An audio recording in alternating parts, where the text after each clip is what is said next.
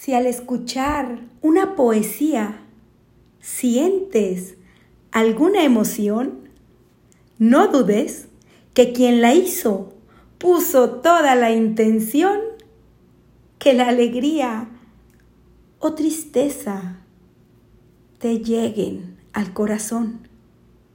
Decir poesía es fácil si se le agrega al talento eso que nace de adentro, que se llama sentimiento. Las hay de carácter patrióticas y tristes que te causan gran dolor, amorosas y místicas que te acercan a Dios, filosóficas y cómicas que te ponen de buen humor. Nutrámonos de poesía, porque son el alimento para el alma y corazón.